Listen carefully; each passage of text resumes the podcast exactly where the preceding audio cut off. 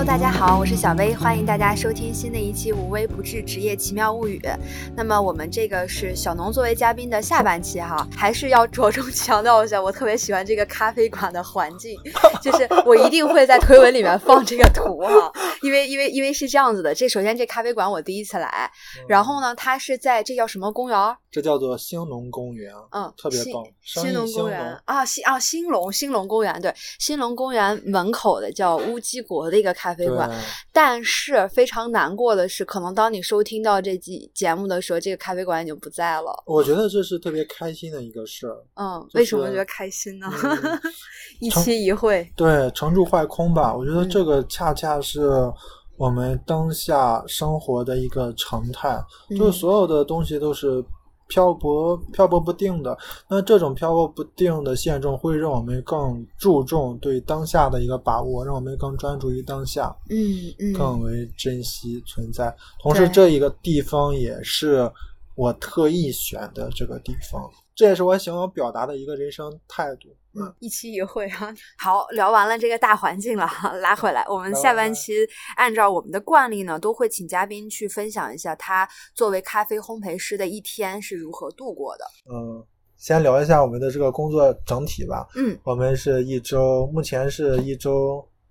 一周五天工作，然后两天休息。周六日休啊，那还挺正常的，就是一个正常班的这种情况。然后整个的话是，但是咖啡师不是啊，插播一下，咖啡师就周六日上班。嗯，对，你是架起咖啡师和上游的桥梁。对对对，然后我们基本上早上十点十点就。打卡上班，嗯，然后下午五点半打卡下班。哇，这很令人羡慕了，这个工作时间。对，但其实基本上都是经常经常加班的哦，也加班是吗？当然了，对。然后整体工作流程就是到了公司，先把咖啡的一些设备打开，因为要打开咖啡机，打开咖啡机啊、烘焙机啊这些，嗯，它继续做一个预先的运转。嗯。然后第二块，然后就。然后看一看我们的哪有哪些订单，要登录一下我们的这个系统 ERP 系统，看看订单，然后做一个订单的生产计划，嗯，然后协调，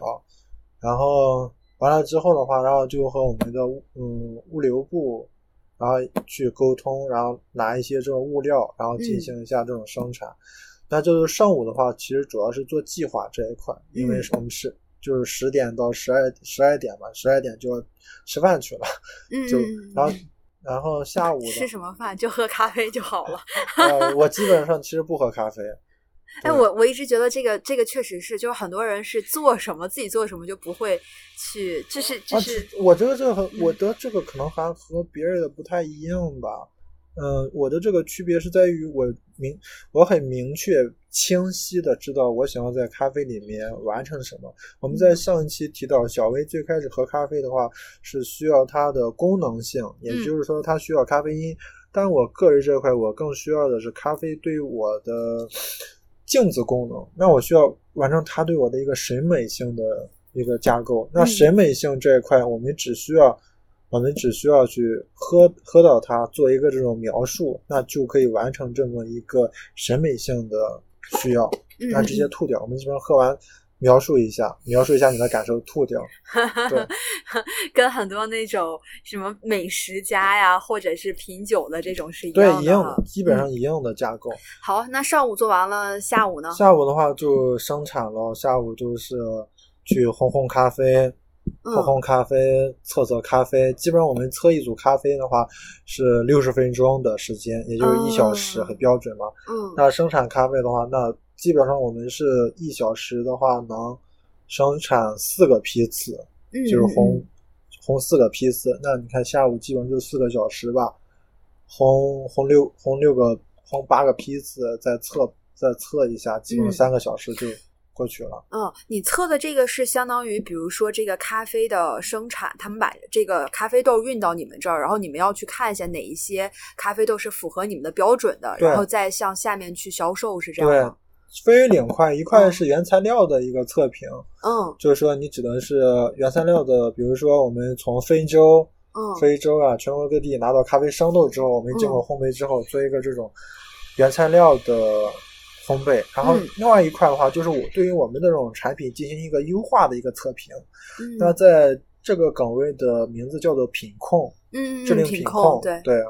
那我的话主要是负责生产和品控这一块，嗯，然后最后呢就写一写一些报告，嗯。比如说你喝完了之后肯定有一个有一个这种文字性的东西输出嘛，嗯，然后输出一下，这大概就是一天常态的一天。然后呢，我把这个常态的一天其实做了一个做了一个梳理，然后呢，整个的话把它做了一个七个层面的能力能力分析。那哇，你这个好专业啊！对，然后做了一个有备而来，嗯，对，呃，稍后呢，这个可以发到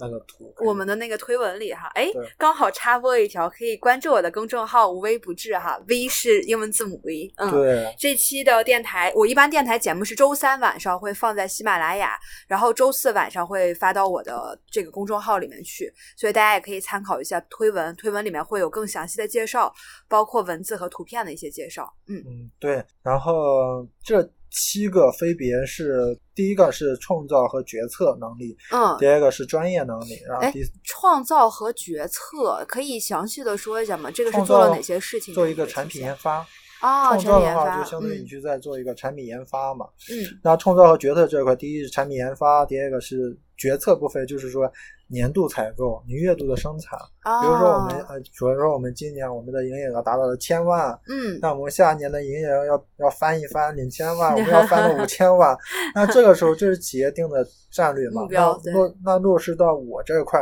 那我就肯定它得有相应的物料去支撑嘛。那我就得做一个数据的爬梳。嗯我们上年达到一千万，我们用了哪些资源达到了？嗯，那我们下年要做这个，我要当我要做一个这种计划。嗯，嗯，然后呢，具体到咖啡烘焙师的话，那你就需要采购咖啡相应的咖啡豆，做好这个计划。嗯嗯嗯，对，所以这块就是决策了。嗯，那我突然觉得咖啡烘焙师这个名职位的名称，可能并不能直接反映说你做的这些事情。就像可能很多人会先入为主啊，包括我在刚了解你的这个职业的时候，我一直我是咖嗯啡烘焙经理。咖啡呃对咖啡烘焙经理，咖啡师的话，咖啡师的话更多负责执行层面的事儿，比如说这个对。烘要烘八个批次，那这个八个批次其实有些时候不是我去烘的，嗯，然后我去去，比如说安排一个，对，那你就去嗯。烘焙吧。然后我们有个大的订单，我也去做一个这种协调，我说我去对接工我们的工厂负责人，说嗯那你们去给我烘出来。我更多的还是集中在品控品控端这块。嗯嗯嗯嗯对，了解了解，就已经是说这种管理层面的一些东西，不太会去做事务性的东西了。也会做，就是一个嗯配比，就是就是一个比例的问题，嗯它不是一个零和一，还是百分之七、百分之八、百分之十。嗯我也把我的这个整个工作做了一个百分比的一个配置，嗯，然后我也也做了一个你在不同工作岗位以及不同的工作阶段，那这个七个能力的不同配比。哇，这个高级了。那你可以嗯根据这个配比来结合一下我们小薇老师经常提到的霍兰德测试，嗯，然后嗯你做一个这两个交叉的交叉的测试。那你嗯因为小薇老师之前也提到过，这个霍兰德测试要经常定期的向体检去测，嗯然后你根据你这个霍兰德测试的结果，然后再对应一下你这个职业需要的这个能力，嗯，然后两一个做一个交叉，然后来完成一下你下一个阶段的职业规划，嗯对，嗯更好的嗯帮助你职业能够更健康的发展。对，我觉得你的这个配比非常的干货哈，我觉得这块儿完全是，如果有人也想要去从事相关的咖啡师、咖啡烘焙师、咖啡烘焙经理这样的一些职位的决策的时候，可以去参考哈。对所以我们刚才聊了第一个是这个创新和插播打一个广告啊，嗯关于这一块呢，如果有感兴趣的朋友，可以来参加我和小薇老师办的线下咖啡职业生涯活动的活动。对我们后续会出专门的推文 嗯来。嗯提上日程啊对。二零二一年敬请期待一个新的活动啊。对 好，那刚才说了第一点，第二点呢？第二点就是专业技能这一块，专业嗯技能这一块我细分了四项，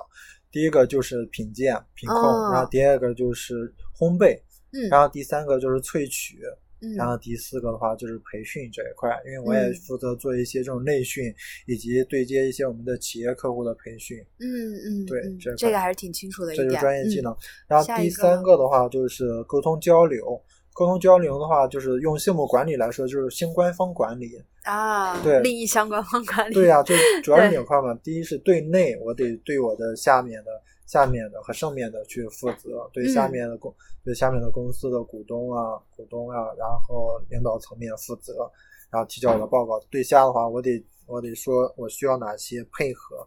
然后对外的话，是我们我们需要我需要和采购采购的方去沟通，和我们的供应商去沟通，嗯然后和我们的一些工厂，然后去对接沟通。嗯，就是你上半期也提到了你的这个角色就是桥梁的这个作用哈。，对，嗯，好，还有呢？后然后第然后第四个是意外管理，那具体的来说就是一些不可预测的嗯，意外场景。那能举个例子吗？你之前遇到过哪些意外场景？意外场景，比如说就是一些特别急活吧，比如说机器坏了，呃，烘焙不出来了啊，。机器坏了，这这算是这算是，但嗯基本上这这算是可知的不可知，可知、嗯对这个的话 我突然就我预测到了你预测到的东西。对，这个因为这个套娃这个嗯是在这个这个是在项目管理当中的一个概念。对，茶包我特别推荐我们咖嗯啡人去学学项目管理，考考 PMP。嗯，对然后这机器管理这都是小的一个级别，比如说具体嗯来说，就是我上周，然后我们我上周一我们在开周会的时候，然后突然突然接到一个活，让让我去做一个三天培训计划，在星期四的在星期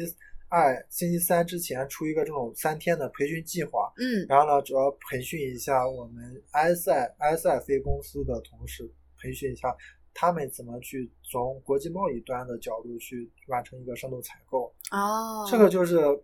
挺意外的，啊，挺急的。哎，你们之前不会有这种培训体系吗？就我们之前嗯是是会有是会有这种培训体系，但整个培训体系都是一些这种常规型的，嗯常规型的。但是现在随着我们公司业务的发展，嗯那它需要的培训的人，需要培训的人群和嗯培训的内容就会有不一，就会比较丰富起来。比如说内训的话，那基本上都是员工嘛，这一块就是嗯常规化的。那像外面的话，就是我们需要给供应链去培训，嗯和一些企业客户去培训。那这些就算是一个不可预知的嗯内容，那就要做好做好这种意外管理。嗯，然后第五点就是信息的收集，那这一点嗯具体的就是要去对接一下生产和销售的数据。哦，对，现在基本上其实 其实有点像数据数据管理，对啊。嗯那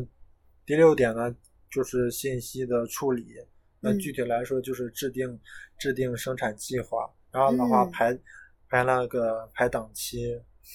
做一下这排咖啡豆的档期，对，就是排咖啡豆，因为嗯我们我们消费者拿到的是一一杯咖啡，或者说一袋咖啡豆，但是你组成这袋咖啡豆，它还是往下去细分的话，它还是有一些嗯比较细的小点，比如说这种咖啡豆、咖啡豆袋，然后咖啡豆袋上的标识都要去和工厂去对接，和设计师去对接。嗯然后以及我也得去算一下，因为咖啡它还是一个食品嘛，嗯，那食品有着最佳风味期和保质期，哦那我就得算一下，哎，这个产品它如何在它的赏味期，甚至说在它保质期内，它和市场的需求的一个匹配，嗯，进而去嗯安排一下生产节奏和嗯销售节奏。嗯那嗯嗯，那个第七的话就是简单重复劳动部分，嗯，现在生活劳动，对啊我觉得这个是不可避免的，每个工作都会有的。对嗯是，然后这块具体来说就是计划的执行嘛。嗯，也是我嗯们前面的专业技能的品控、烘焙、萃取这嗯些。对，那这个。这个整个的配比的话，对配比的，简单的来说，我现在的阶段就是第一个是百分之七，百分之七，第二个是百分之十十四，第嗯三个是百分之十八，然后第这个我觉得就等放到那个推推文的那个图片，嗯，对。然后我的一个大大的建议就是在你在职业前期的话，那必然是后面四个，后面四个是占你的百分之五十以上的。然后嗯，就是你说的这个信息的收集处理，对，然嗯后简单重复劳动。对。那一般这这三个，然后你后期如果，然后你的目标就是要把这些可简单、可替代的工作部分，逐渐的在你的整个一一在你一天的这个工作中，把它的比例尽量的压缩小，把嗯前面的尽量压缩大。那具体到我来说的话，就是我刚开始是在做咖啡师的，那嗯做咖啡师，基本上你每天大部分的重复劳动就做做做做咖啡。嗯，然后我，，然后我一想，不对呀、这个做咖啡的话，我的上限是比较天花板是比较低的。对对，那我就想，那我就去做烘焙。那做烘焙的话，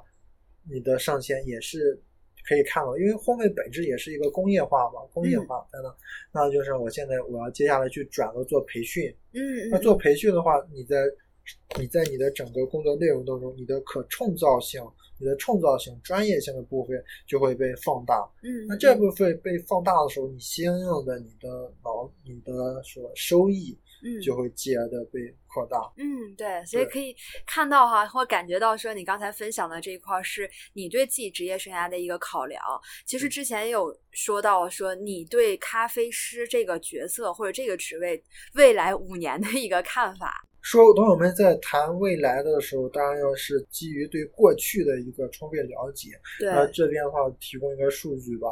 我我之前我做咖啡近八年吧，我在嗯其实之前做咖啡师角色的话，每个月的平均收入是四千五到五千五。嗯，那最低的时候，这个是在就是作为咖啡师在门店，比如，说咖啡在美店，在北京地区，在嗯北京地区，具体的我之前从事的是在望京嗯 c a p One，我强烈安利这家咖啡店，我觉得它是一家 非常棒，真的是望京一哥的一个角色。哎，那咖啡师都是固定收入是吗？对，咖啡师都是固定收入嗯，当然会有一些非常，的基本基本上很少。嗯，对那所以我做了。做了基本上四年之后，我就在嗯想，嗨，不能这么下去了。年轻小伙子得多挣一点，多挣一点钱，然后对吧？然后，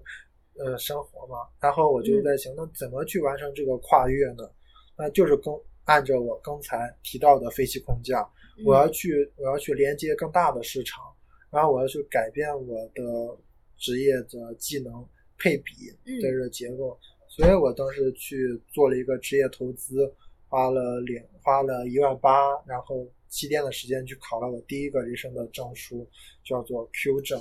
嗯那后续的从一八从那个一七年到一九年，我大概投了七万块钱在职业教育上，嗯，在职业嗯教育上。就是咖啡这一块儿是吗？对对对，所以就是你上期有提到过，说有一些咖啡认证的那个证书，所以都是通过先培训，然后你去考证，都是这样子的，是吧？对对嗯，那这些都是一个投入的东西。我觉得这个其实挺好的一点是，能够给到很多听众一个直观的感受，就是你想要去做一个转变也好，或者是想要去从事一个新的职业也好，其实你前期都是需要去了解很多的资料，包括你投入需要投入多少时间、金钱。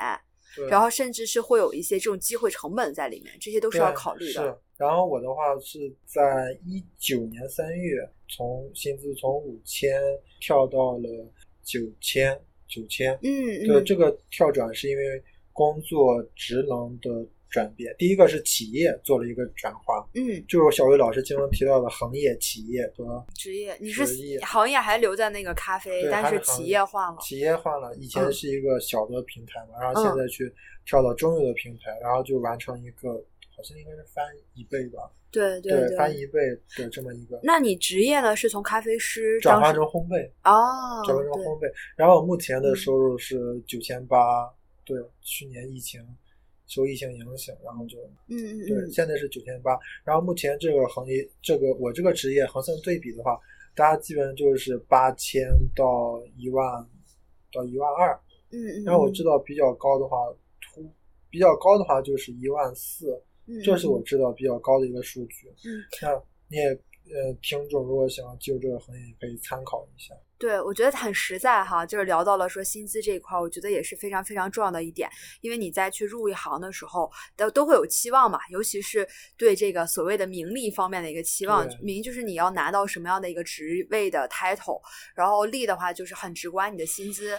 或者是除了薪资之外，还有一些其他隐含的一些福利吧。嗯，我觉得这些都是要考虑的。对对，所以如果是就你现在的这个职位，咖啡烘焙经理，再往上发展会是什么呢？啊，这个基本上你就得，基本上没有，我基本上目前好像很难再去看到了，嗯基本上就是转转不同的职能了，嗯就是转到培训这一块。嗯然后还有一个转变就是和企业一起把规模做大，嗯从刚开始的这种百万级到千万级，然后千万级再往上面去升，嗯然后靠着企业规模的靠企业规模的扩大，然后你的劳动报酬做一个扩大。嗯嗯嗯，对。其实你刚才聊到，就是说再往上发展，其实也提到了我们职业生涯中会说的一个职业四看，就是向上看。那向上看很容易理解，就是垂直晋升嘛。然后还有一个向左右看，就是你提到的，可能我还在这个公司，但是我从这咖啡烘焙师转到去做咖啡的培训，就是做了一个职能的转变。还有一个就是向内看，向内看更多的是走这个专业技术向的，就是我把这个呃，一般可能我们的互联网会提到的比较多，是你走管理岗呢，还是专业技能岗的这种哈，就是向内看。还有一个是向外看，向外看更多的是现在很多人会说斜杠青年呀，或者是去做一些副业呀，这种感觉，我可以向外看，看看自己其他的除了本职工作之外的一些职业的可能性的一个探索。所以我觉得这个职业生涯四看也是可以给大家提供一个职业生涯上探索的可能性。嗯嗯，对，刚才就是接着小魏老师刚才提到的，向其他行业去看，嗯这也是我一直在想的一个问题，就是，嗯，咖啡师在我们在我们现在生活发展越来越快的这个时代，好多职业是以前有的，结果没了，然后有些职业是以前没有，现在有了。那我经常会在想，咖啡师那下一这个职业，它下一个阶段，嗯。那他会面临一个怎么样的转变？那如果真的我们做一个非常坏的一个嗯预设，嗯那咖啡师这个职业突然没有了，你进入到这个行业，可能三五年、嗯。十年它没有了，那我们也可以从这个行业获得哪些能力，能帮助到我们进入到其他的职业嗯。发展赛道上？嗯。那我觉得很重要的一些能力就是我们的职业，这个咖啡职业对我们的感官的塑造，嗯可以让我们有一个比较完整、完整的系统的，嗯、感官评价能力。嗯这一点，这个能力是我，是我，是我目前陆续的和其他的这种红酒品鉴、茶叶品鉴，甚至于星水做评，做那种星水师、调香师嗯这些职业，然后去做沟通的时候，我发现大家都挺类似的。嗯那么的话，以后如果大家不太想做咖啡了，嗯大家可以考虑转到这些行业，嗯我觉得也嗯是会，然后发展出嗯一个挺棒的一个新的嗯职业的春天。对，我觉得这个很很有意思哈，其实就是提到了说你怎么样把你之前所有的上一份工作。有的这些技能做一个转换，比如说嗯。刚才那个小农也提到了，之前如果是做咖啡师的话，然后想要转到其他的一些职业上去，那它有一些是可以相通的点，比如说你的这个品鉴的能力呀、对然后对。美的这种欣赏的能力啊，等等这些东西，其实是可以做一个转换的。然后嗯调香师、红酒品鉴、美食品鉴，这些都是相通的哈。对，是嗯，你觉得可能未来的一到五年之内吧，未来咖啡师的一个方向，我更倾向的一个方向是雇佣制变成合作制吧，嗯这是我的，这是我的一个觉得不错的一个方向。嗯我们之前提到咖啡师的收入嘛，嗯那从一个企业上来看的话，你是在随着企业规模的扩大，然后去做一个收入的提升。那我觉得另一个方向是，你可以做这种独立的自由职业当中的咖啡师嗯的人，你可以自己去做一些自己的品牌，然后以这种项目管理的这种思维框架逻辑，然后去做自己的事业。嗯，然后再去做不同的跨界联合，做一个泛化吧发展。嗯我觉得这应该是下一下一个阶段，嗯，咖啡人可以考虑的一个可能性、一个方向之一。我目前接触到的想要做这个行业的，有有人群中一部分的话，都是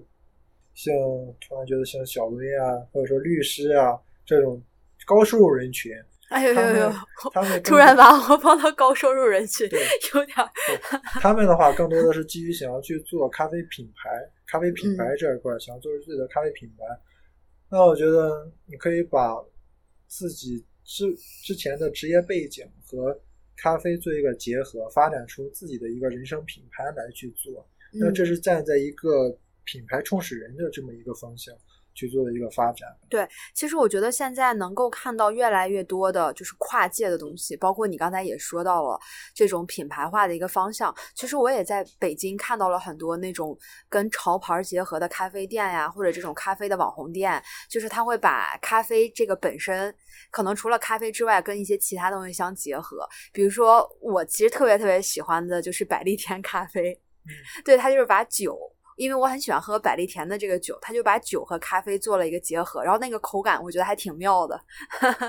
对，然后除了这个之外，就会有很多很多新奇的一些咖啡的调制手法。我觉得可能也是随着这个时代的发展，这个咖啡的文化已经不仅仅局限于说只是咖啡本身，它。会把咖啡和其他也会做一些跨界融合，像我知道那个同仁堂也在做，对，是，就是咖啡和中药方面的一个结合哈。这就是这个的话，其实就提到三第三个层面了，就作为一个企业，作为一个企业，它如何利用咖啡这个元素去进行一个发展。嗯，那我们从刚开始我说的这种独立咖啡是个体一个个人做的，然后再往上面去升，你要去做。团队品牌，然后再往上升就是企业级别的发展。好呀，好呀，那节目也快进入到尾声了，最后还是想问问你，如果有人也想去做这样的一个咖啡烘焙师，或者是在咖啡行业里面做，有没有什么就是关键的能力呀，或者你的一些建议给到他们呢？啊，这个太有了，这个答案必须是非常之清晰的。嗯，排在第一位的就是你的品鉴能力。嗯。简单的来说，这个这个能力的核心就是你能够去解决、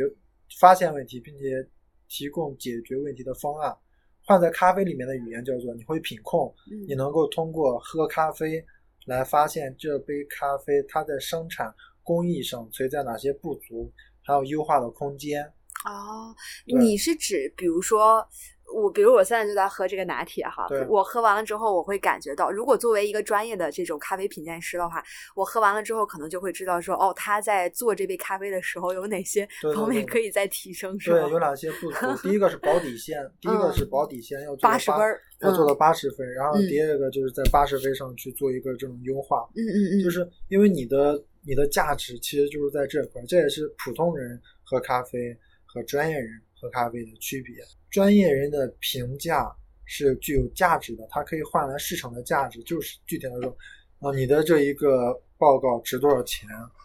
嗯嗯嗯。所以品控是这个行业的核心，是这个整个，无论你是做上游、做产地端，还是做中游烘焙师，还是做下游咖啡门店品控，品控是第一核心的要义。好，还有呢？还有的话就是，其实可以参考我。刚开始提到的七个能力哦，基本上都是在这个大的框架里面。对，我觉得这个特别好。这个其实是作为一个技术发展人的一个核心。对，因为我自己是一直负责技术这块的。好呀，好呀。那我觉得其实大家就可以参考，我会放到推文里面，或者刚才在节目里面小农有提到的，他这个工作的一天 这个过程中会运用到哪些能力，然后能力对应的具体的事物都有哪些需要去做的。我觉得通过这个对应自己的一个能力的判断，就大概知道说，如果我想要去做这样的一件事情，有哪些能力是我已经有。的有哪些能力还是需要我再去做一个提升的？那去想说你还有哪些地方可以去提升的时候，也可以去盘一盘你自己的一些资源，包括时间、金钱、人脉这些资源，能够帮到你的。霍兰德测试，然后再用用不同的用不同的测试框架，然后去做一个交叉验证，然后再去做一个规划吧。那这一点我觉得可以参加。小魏老师的职业生涯规划，做进一步的这种突然给我打广告啊！好，等会儿再请你喝一杯。对，这是我这也是我们 后期会推出的职业生涯规划。咖啡类的深度课程，对对对，这个我们后续的话，呃，如果今年有计划会有这种线下活动的话，当然也是看一个是疫情，还有一个是我们这方面的一个计划哈，会在我们的公众号里面推出，所以还是要关注我的公众号，无微不至，微是英文字母 V。好，那 OK，我们聊的也差不多了。如果大家对我们咖啡感兴趣的话，可以关注一下我们的公众号的一些后期的呃活动。然后，所以谢谢小农来参加我们的访谈。对，谢谢小薇老师提供的这个非常棒的机会。嗯，谢谢大家，我们下期再见，拜拜。再见。